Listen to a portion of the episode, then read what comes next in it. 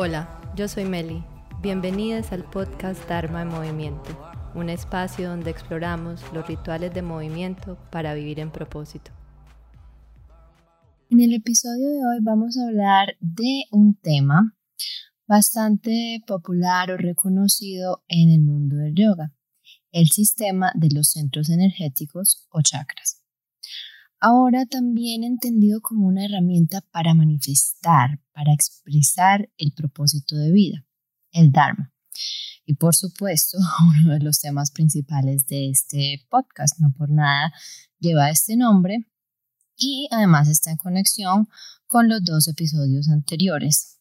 Sí, tal vez hace un tiempo fue que escucharon los dos episodios anteriores, porque como les conté en mis redes sociales, tuve algunos problemitas técnicos con la grabación del podcast, ya había grabado como siete y luego me fui de viaje, entonces les recomiendo volver atrás, escuchar esos episodios y reconectarse también con este que tienen varias cosas en común.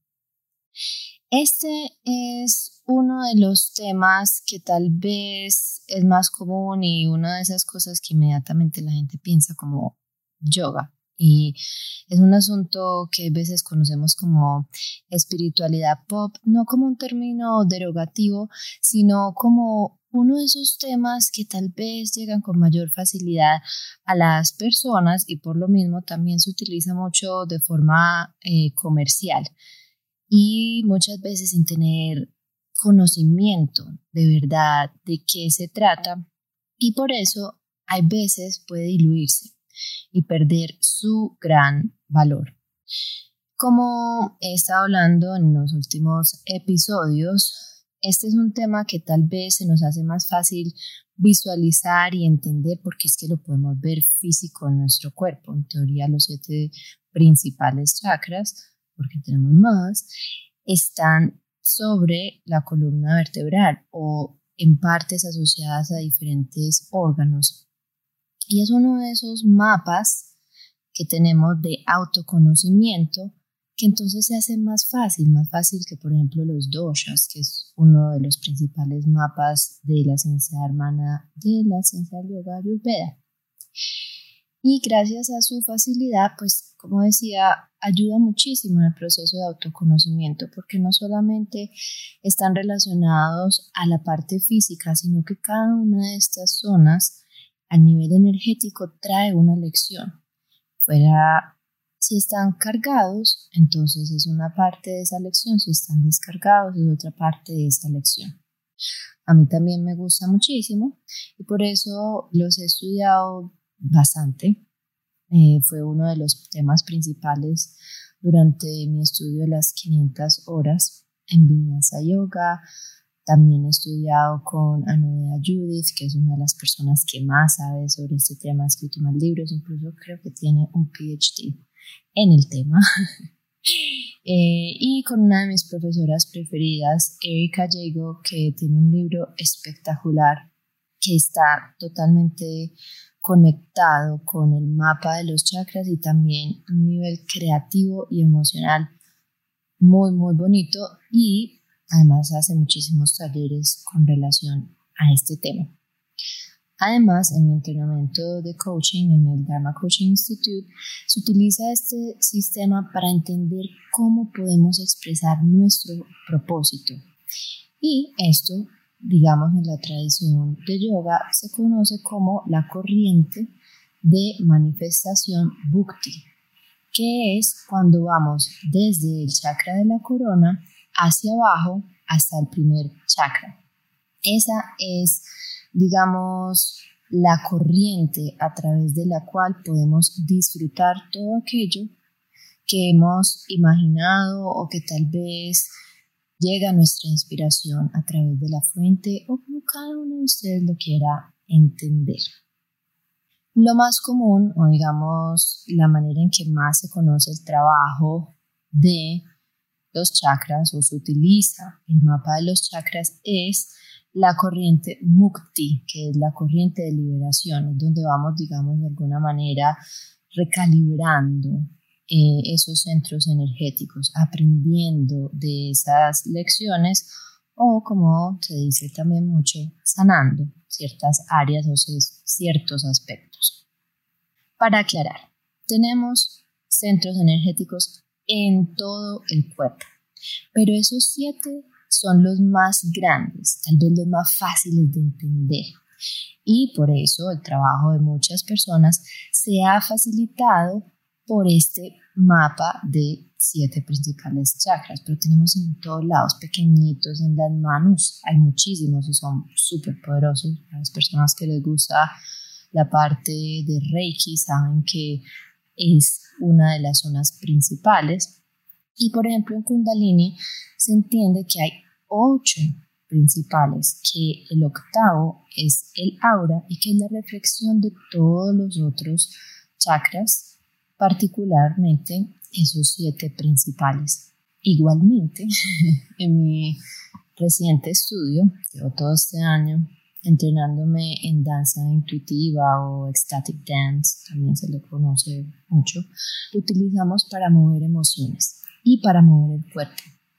De esa manera también nos sirve para hacer trabajos de intimidad emocional, para ver en dónde tal vez estamos guardando ciertas emociones que necesiten entenderse, necesitemos relacionarnos a ellas, aprender de su lección para luego soltarlas, descargarlas, transmutarlas y que no causen, digamos, ciertas incomodidades en el cuerpo.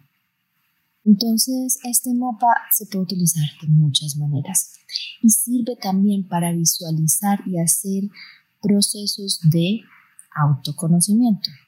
Así que si les interesa este trabajo, ahí les dejo el dato de estas grandes maestras, principalmente Anoda Judith, que han hecho estudios muy, muy profundos, igual Erika Llego las dos me parecen excelentes para entender este trabajo de los centros energéticos a profundidad. Para entrar en materia, primero partimos de conectarnos con nuestro cuerpo, de alinear nuestra energía para utilizarla para eso que en verdad nos da significado. Y ahí es donde trabajamos con la corriente de liberación Mukti. Y es ese proceso de autoconocimiento partiendo desde el primer chakra de la base de la columna hasta el séptimo, incluyendo el octavo, que es toda su reflexión y el aura. Y creo que es bastante relevante porque igual que como en medicina, muchas veces entendemos como, ay, esto es lo que hace el hígado, que es diferente a lo que hace el corazón, que es diferente a cómo se mueve un dedo y en verdad mil y una vez hemos ya entendido que nuestro cuerpo está en absoluta conexión, así como todas las moléculas del universo, así como estamos en interconexión unos con otros. Entonces, para mí esa parte del octavo chakra es súper interesante, porque es esa reflexión de todo el trabajo, digamos, casi como una conclusión. Así que como hoy vamos a hablar sobre la corriente de manifestación, empezaremos desde la corona, desde arriba hacia abajo, para entender cómo podemos utilizar estas lecciones de los centros energéticos, también cómo podemos utilizar a través de este cuerpo maravilloso, de este instrumento, las herramientas que nos presenta para activar estas partes que estén desactivadas, donde necesitamos más trabajo y también un poquito quitarle fuerza a esas que estén sobreactivadas. Empezando entonces con el chakra de la corona, es el que se conoce como Sahasrara.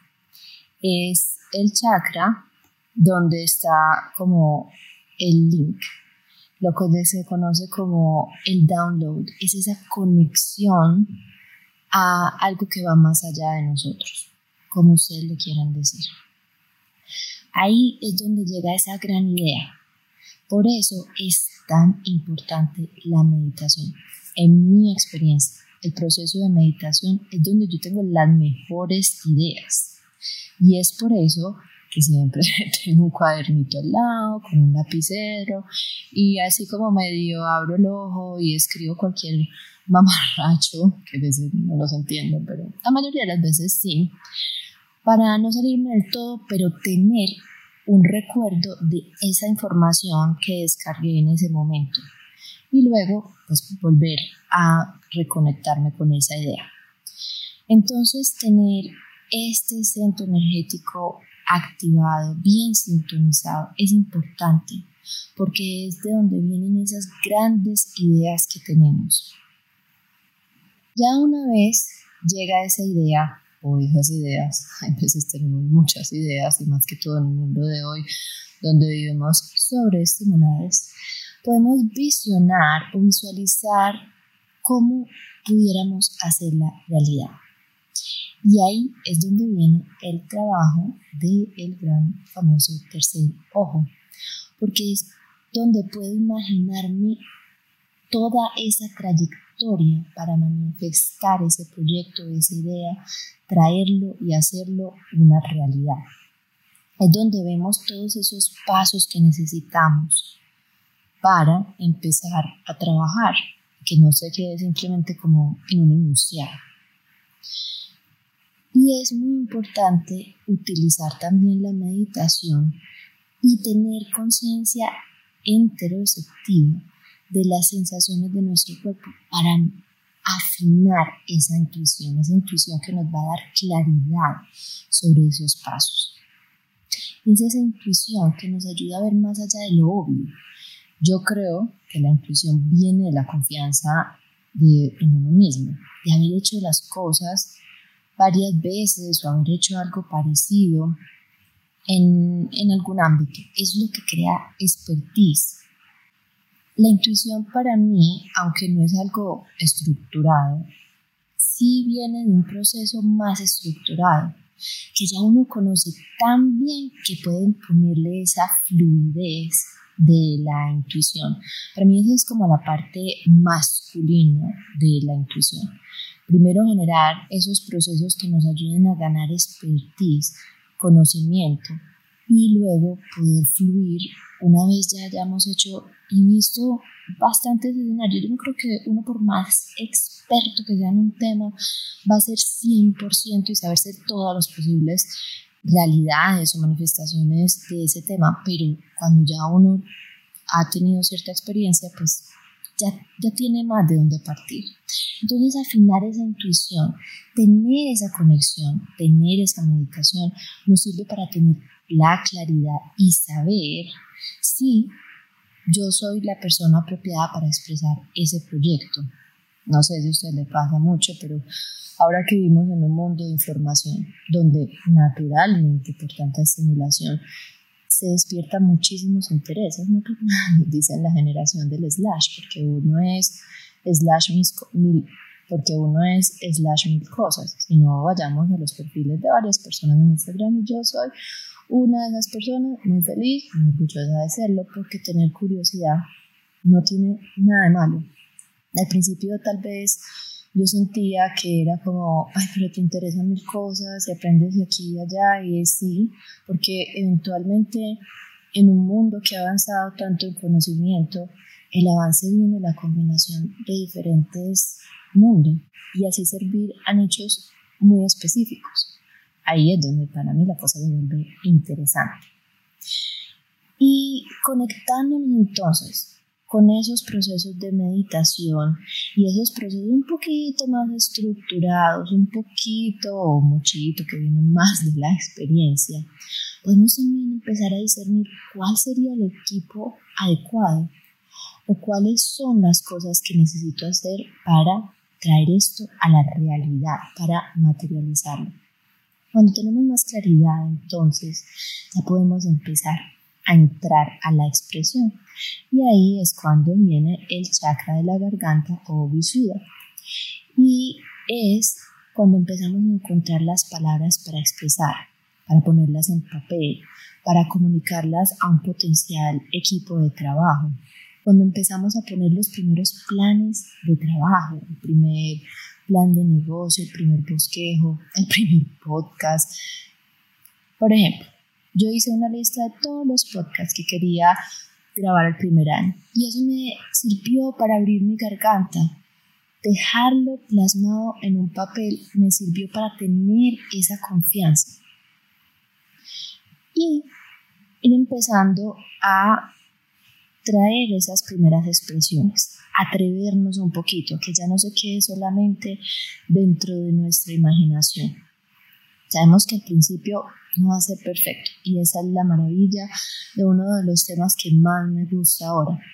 Saber cómo tomar acción imperfecta, sentirnos cómodos con la acción imperfecta y entender que el proceso infinito de perfección que no existe es un proceso iterativo, que la perfección o que al menos la cercanía a ella viene de procesos iterativos. Y para empezar esos procesos tenemos que estar bien con el principio, mm, ser bastante malengue para hacer algo y no ser pues siempre como el más teso porque es que la primera vez que alguien toca un piano no va a ser la primera vez que se va a tocar la mega sinfonía. O la primera vez que una persona hace ni siquiera cada asana o la postura de la montaña la va a hacer 100% bien. Una de las posturas que constantemente estamos refinando. Activar la garganta y activar todo lo que implique expresión no solamente implica escribir. Por ejemplo, yo he estado tomando clases de canto. De hecho, antes de sentarme a grabar cada podcast, hago los ejercicios y eso me ha ayudado a conectarme con mi voz, a soltar muchas de las cosas que tenía guardadas de mis temores a través de estos ejercicios. Y créanme pues que no tengo ninguna aspiración de ser Adele por más que en la ducha le dejo todo, pero me ha servido para tener confianza a la hora de hablar. Cuando hace más o menos un año, que fue cuando empecé con este podcast, siempre sentía como un turugo y la idea de decirle al mundo, porque no cree que lo está escuchando mi persona. Y no, pues hay veces sí me sorprende que escuchan más personas de las que yo me imagino. Y es empezar y utilizar estos ejercicios para uno soltarse y estar bien con cómo uno suene y estar bien con las primeras ideas que tiene y seguirlas refinando. Por ejemplo, vamos a otro. La danza intuitiva, importantísima para mí en el proceso de expresión. Sentarme a escribir, escribir sin ni siquiera ver la tilde, la coma, el punto, nada. Es escritura sin edición. O también ya una escritura un poco más estructurada porque quiero que me entiendan. Escribir los mini blogs que a veces hago en los captions de Instagram porque no soy tan buena en formatos cortos, no por nada se me dio por empezar un podcast. No creemos que todas estas expresiones tienen que ser perfectas. Nuevamente, lo reitero. Ni el canto va a ser perfecto, ni el blog tiene que ser perfecto, ni el plan tiene, ni el plan de negocios tiene que ser perfecto, sino que tiene como función mover esa expresión. Y muchas veces viene también de tener conversaciones. A través de esas conversaciones poner en relación con otras personas esa visión. Y aquí esto tiene también sus bemoles, porque muchas veces uno se frena con demasiadas opiniones. Y al principio yo era así. A veces también soy un poquito así, pero yo también he dejado de preguntar. Y a través de mis procesos iterativos me lanzo y aunque no esté a veces tan chévere, lo hacemos, vemos. Y muchas veces pongo cosas que pienso que no van a gustar y son las que me gustan, las que más la gente se siente identificada. Entonces, trabajar desde el supuesto no nos sirve de nada, incluso eso es un tema de ingeniería, es un tema que uno también ve en el mundo del mercadeo, que es en lo que yo, digamos, he trabajado en los últimos días. Y es que asumimos, asumimos, no, sí, esto le va a lo uno, lo otro, y hasta cuando no hacemos pruebas, hay veces unas más estructuradas que otras, en verdad estamos tomando decisiones a partir de la suposición. No se trata tampoco de que sea un proceso lineal. No se trata, ay, ya pasé por aquí, ya no vuelvo más. No, se trata de estar en esa conexión constante con esa comunicación para ir afinando la visión. Cuando hablamos con una persona y esa persona empieza a hacernos preguntas de un negocio en particular y vamos activando las ideas, muchas veces empezamos a tener más claridad. Por eso es tan importante salir de nuestras mentes y empezar a expresar. Esto empieza algo del proceso de tomar acción. No del todo, pero todavía estamos, esto empieza algo del proceso de tomar acción.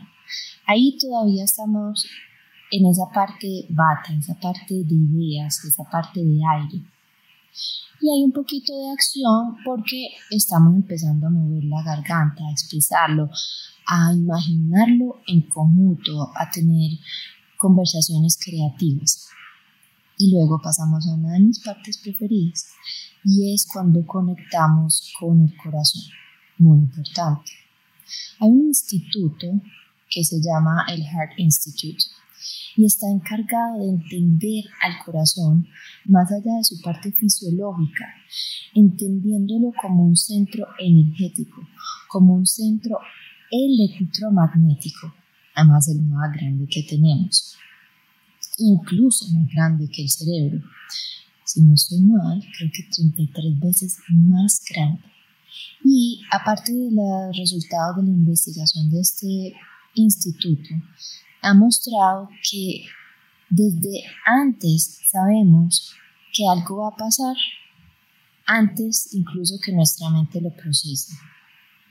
Eso es lo que entendemos como intuición o como premonición, como es un centro energético mucho más grande y más amplio, pues puede captar información más rápida. El problema es que como nos hemos centrado tanto en la mente, solamente o más bien nos conectamos más fácil con la información digerida en el formato mente, pensamientos, palabras y ahí es donde nos hemos desconectado del cuerpo. Por eso, nuevamente, para tener más allá de esa intuición, de esa visión, de esa capacidad de llevar estas cosas que están en nuestros maravillosos cerebros, porque yo no estoy de acuerdo con esta filosofía, hoy hemos como también puesto a la mente como, ay, la mente, tan horrible la mente, no, maravillosa, pero es aún más poderosa cuando está trabajando en conjunto y en alineación con ese centro tan poderoso que es nuestro corazón. Es en este centro donde se empieza a cultivar el amor por esa idea en donde empieza esa pasión, aunque yo tengo un pequeño conflicto eh, con esta palabra, porque me, antes me daba mucha rabia cuando me preguntaban, ¿cuál es tu pasión? El problema es que este concepto de pasión, así, así como en las telenovelas, eso no es sostenible. Es como muy como, ay, sí, voy a hacer esto, voy a hacerlo allá, y veces cuando llega el momento difícil, es como, no, yo creo que tal vez ya no. Entonces, para mí, más que pasión, es esa idea de servicio. Ese deseo parte de sacar la energía del centro energético de Anahata, que además es el integrador de los tres centros energéticos que están arriba y de los tres que están abajo. Tres principales nuevamente. Es por eso que es tan importante, por no solamente ser un supercentro electromagnético, sino también porque integra, integra todas las lecciones que vienen desde arriba y desde abajo. A partir de ahí, si han escuchado el episodio anterior, el proceso de coaching parte de estudiar íntimamente la emoción del miedo. El miedo lo entendemos como esa emoción opuesta al amor, porque el miedo nos detiene, el deseo de servir. El miedo nos protege, protege nuestros corazones, nos deja donde estamos. Servir y dar implica un riesgo. No sé si les ha pasado que bueno, alguien termina con alguien, un amigo, ustedes, lo que sea, y no quieren saber de nadie porque ya están prevenidos en sus próximas relaciones es exactamente lo mismo. no nos permitimos querer y no tiene que ser solamente relaciones amorosas, pueden ser amistades que digamos también ya hemos terminado, puede ser incluso como miembros de la familia con los que no queremos seguirnos relacionando. Es lo mismo, estamos entrando en un proceso de protección. Eso no quiere decir que uno tiene que exponerse y no tener límites y dejar que otras personas sobrepasen esos límites o ser siempre una persona complaciente. Pero cuando actuamos en el miedo es que no quiero que me vuelvan a hacer daño. Digan si no han dicho esa frase. ¿Quién no ha dicho esa frase? No quiero que me vuelvan a hacer daño. Estamos inmediatamente poniéndonos un caparazón el miedo a mostrar quiénes somos, a mostrar las primeras cosas que hacemos, aunque no estén súper perfectas. Ese miedo nos detiene muchas veces. Ahí parte el proceso de coaching, entendiendo cuáles son esos miedos que no nos dejan estar o hacer, nos impiden llegar a nuestro propósito. Entendiendo esos patrones de comportamiento que vienen de nuestro cerebro de supervivencia que nos está tratando de proteger. Pero a largo plazo ya no son tan amigos, ya no nos están protegiendo tanto, porque esa protección no nos deja ser y no nos deja expresar ese propósito para el que venimos. Es por eso que aquí integramos todas esas ideas. Y también es por esto que el símbolo de este centro energético, de este chakra, son dos triángulos uniéndose en forma de una estrella, porque ahí, integrando esas ideas, es que podemos servir, es que podemos ser, es que podemos estar en ese estado de plenitud y en esa identidad más sincera trabajar en conexión con el corazón, abrir el corazón para dar esos primeros pasos hacia el servicio. Así no estemos en la mega máxima expresión o seamos las personas más expertas en el asunto, es un proceso para activar ese fuego, que entendemos tal vez como pasión, pero tal vez de una manera sostenible, digamos que no un incendio forestal, sino que sea algo que se pueda mantener en el tiempo y que no sea como muchas veces nos pasa, yo pues mil y una vez, que empezamos y luego no terminamos o lo dejamos nuevamente no es algo que yo juzgo porque yo estaba ahí. Empiezo algo, no termino, porque no termino de conectarme con mi corazón. Muchas veces me juzgaba y creía que era un asunto más de, de disciplina, de ver las cosas hasta el final, pero me he ido dando cuenta que parte de esas historias que he ido truncando es porque no estaban en conjunción o en alineación con mi verdadero servicio. Cuando yo no logro conectarme con algo, por ejemplo, cuando tenía mi marca de voz, un día en que llegó una pregunta y yo me dije a mí mismo, ¿quién necesita un bolso más? ¿Quién necesita una marca más? ¿Quién necesita una camiseta más? Esa fue para mí la pregunta. Yo no sentía que yo estaba innovando más ya en ese mundo.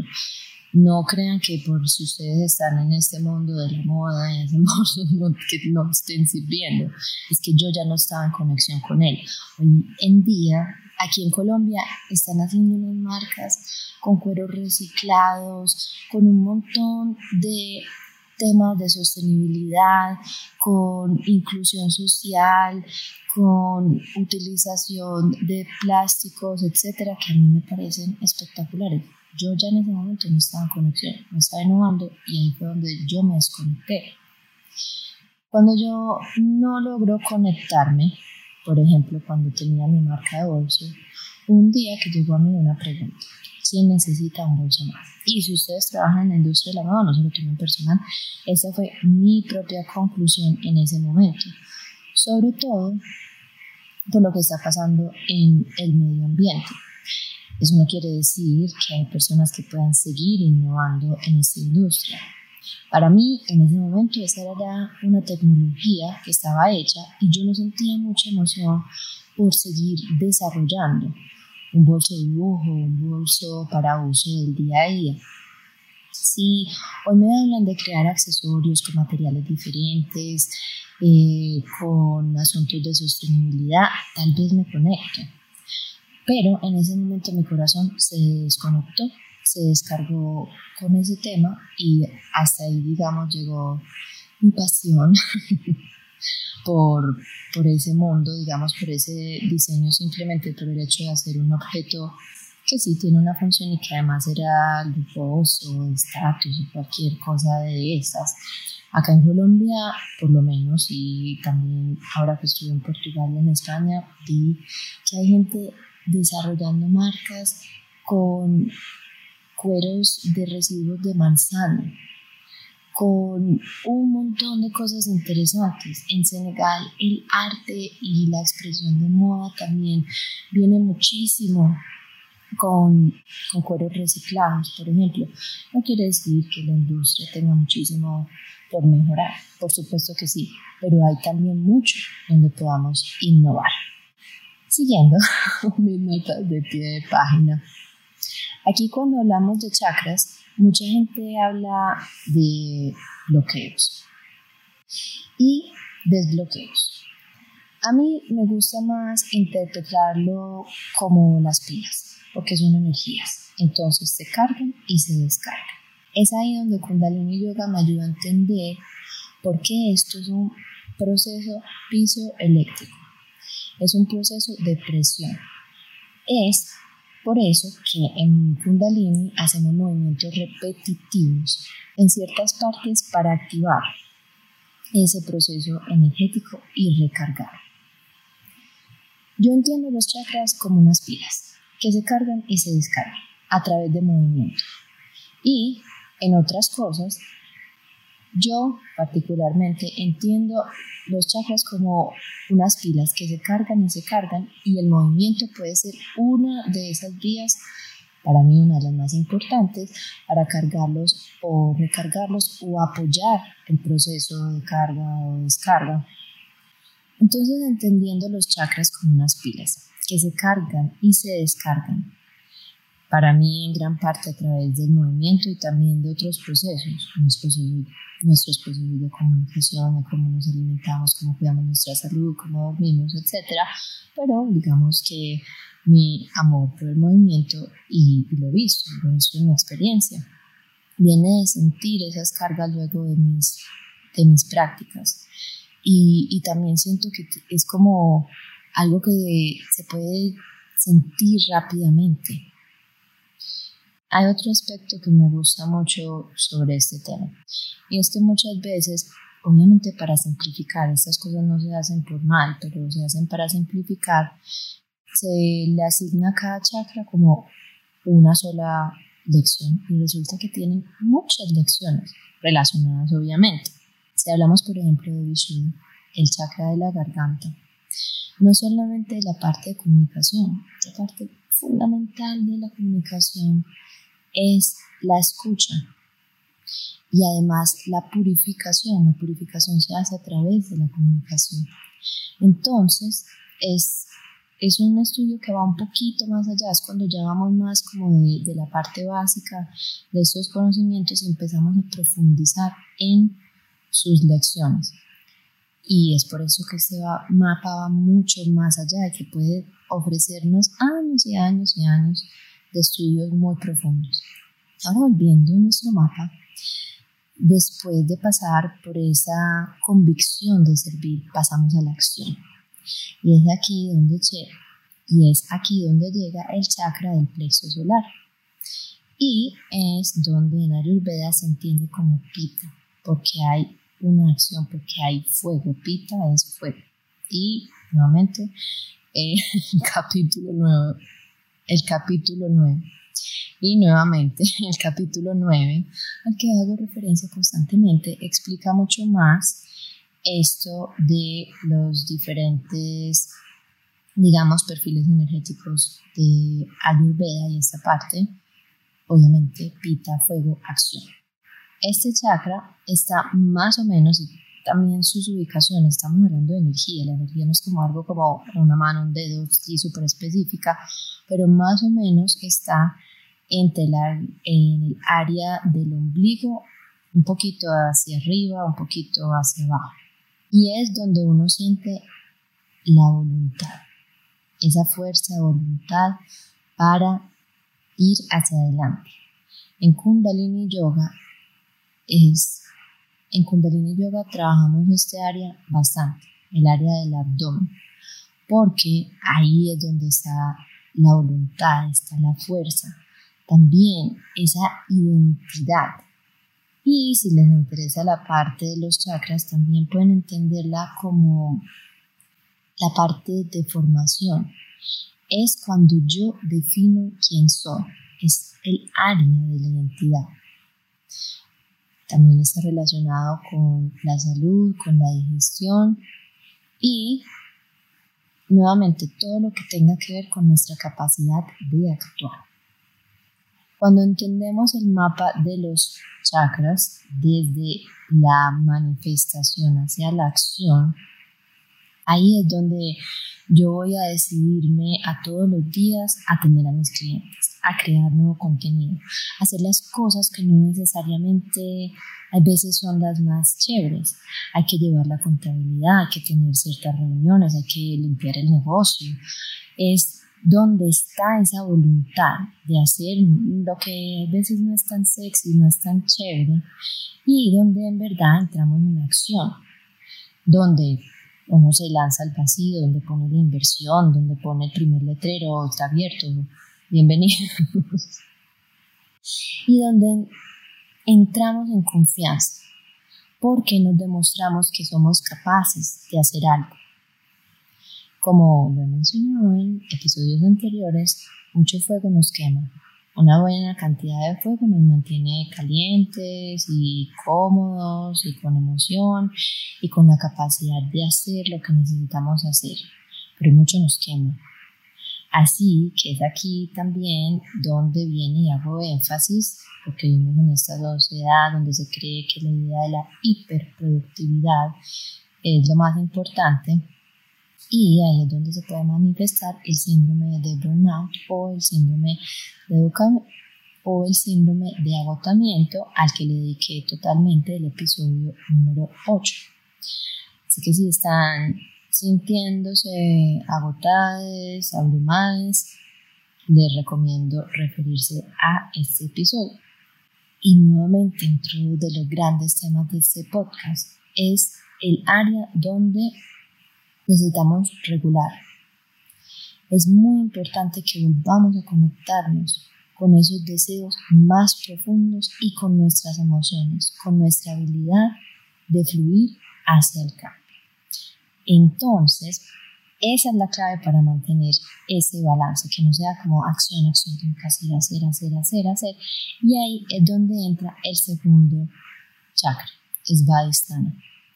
Está conectado con la parte de la expresión, pero diferente a la expresión de la garganta.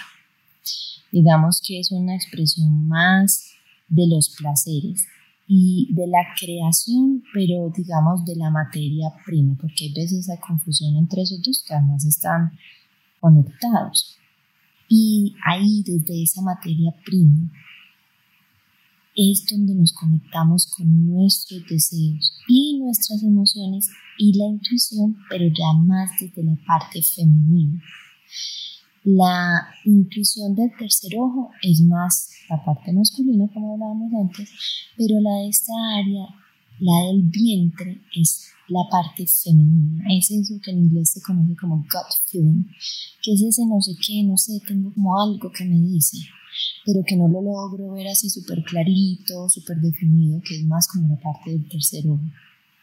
Aquí es donde vive, se crea, se cultiva la energía creadora desde el punto de vista más básico, porque después la creatividad nuevamente se expresa a través de la garganta.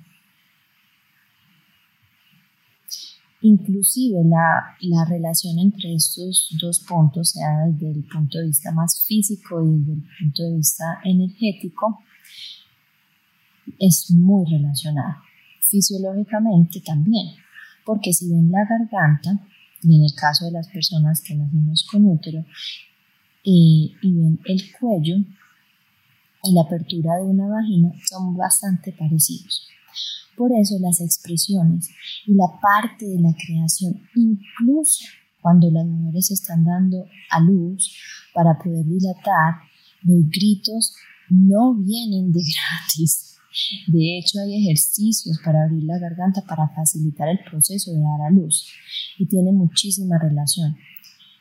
Y esa expresión viene también conectada a nuestros deseos más profundos, a nuestra necesidad de conectarnos con ellos, de conectarnos con eso que nos da placer, que nos hace sentir bien, que nos permite tener balance entre la acción, la disciplina, la fuerza de la voluntad y el sentirnos bien. Y también de poder fluir. El plexo solar es muy estructurado y acá hablamos un poco más de la fluidez, por eso el símbolo o el elemento de este centro es el agua. Mantener esa fluidez entre estos dos centros energéticos es fundamental para la sostenibilidad de cualquier proyecto, para que esa manifestación sea eh, sostenible en el tiempo. Cuando nos recargamos de nuestros deseos más profundos, también nos conectamos a nuestra emoción. Cuando nos recargamos de nuestros deseos más profundos, también nos conectamos a nuestras emociones. Es por eso que todo va en relación.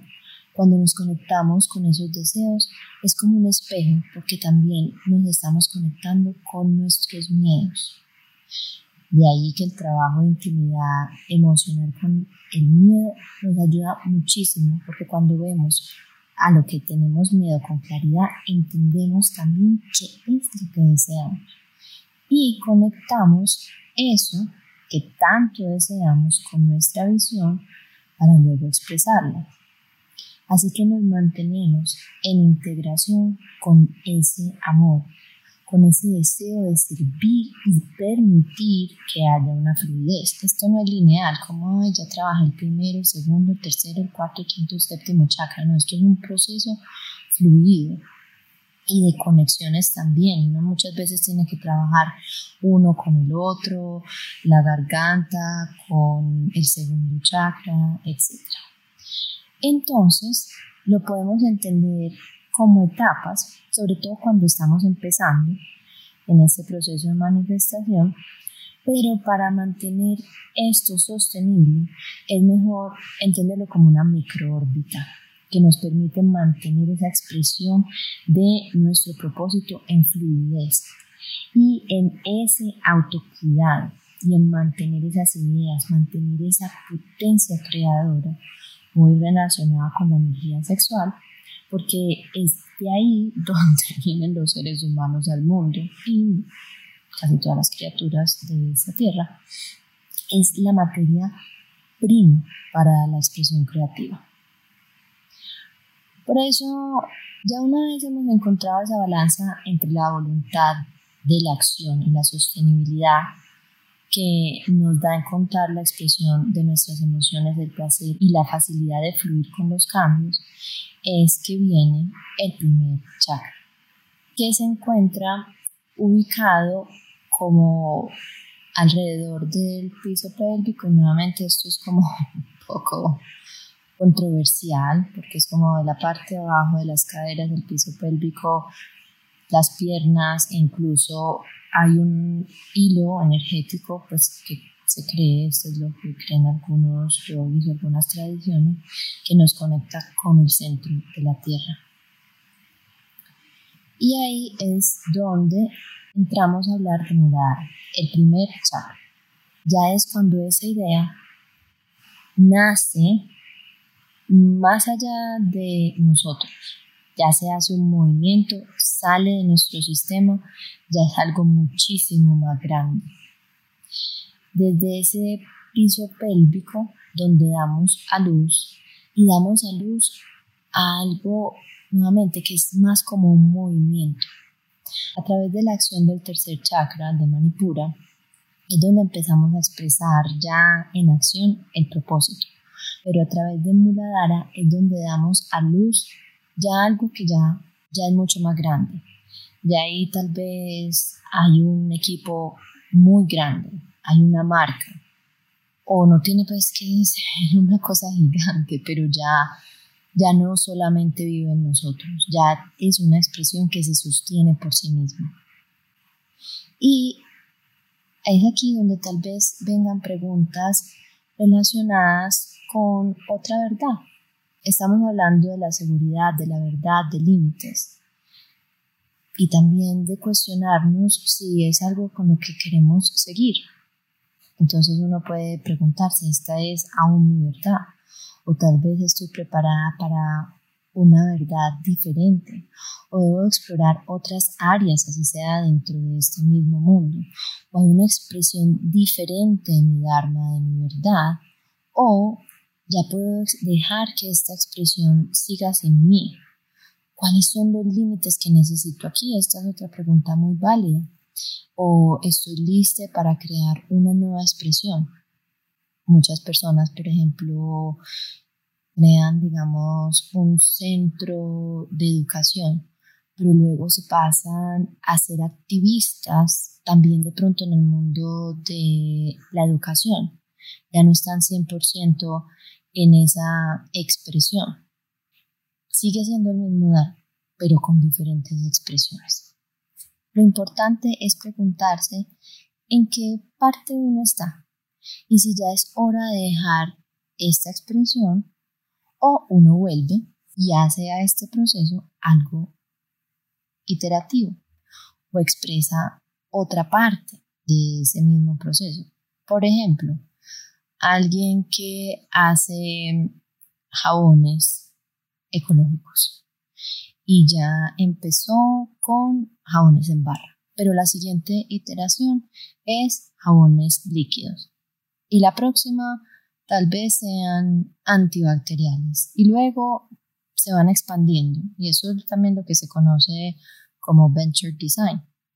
Llegarán nuevas ideas y tendremos que conectarnos con esa visión y nuevamente conectarnos con su expresión a través de la garganta, conectarnos con tal vez esta es la manera en que quiero seguir sirviendo con ese amor y luego cómo lo empiezo a ofrecer, cómo lo empiezo a crear, cómo entro en acción y cómo puedo crear una fluidez entre esa acción y la parte de esa acción que me, que me gusta, esa parte que uno a veces cuando hace un em, emprendimiento es la que lo mantiene vivo, que lo mantiene conectado con su autenticidad, que muchas veces, muchas veces, la gran mayoría de las veces, tenemos que hacer otras cosas, cosas que no necesariamente están ahí con 100% de la materia prima o, o, la parte esencial que nos gusta de esta expresión. Y manteniendo esa fluidez entre la acción y lo que nos gusta, no permitirnos quemar, permitir lo que sea sostenible en el tiempo es lo que nos permite luego dar a luz algo que es mucho más grande que yo y que luego puede seguir por sí solo este movimiento o que puedo seguir refinando. Y ahí les dejo para que utilicen este mapa de los chakras. Si es un tema nuevo para ustedes, les invito a conocerlo mucho mejor, porque cuando uno en verdad entra en profundidad es una herramienta muy grande. Para mí lo ha sido desde lo físico porque cuando uno pues empieza más con esa parte de, la liberación y la alineación del cuerpo, es absolutamente útil desde la alineación a partir de los pies y es la base, es la base de esa estructura, de la estructura de nuestra herramienta.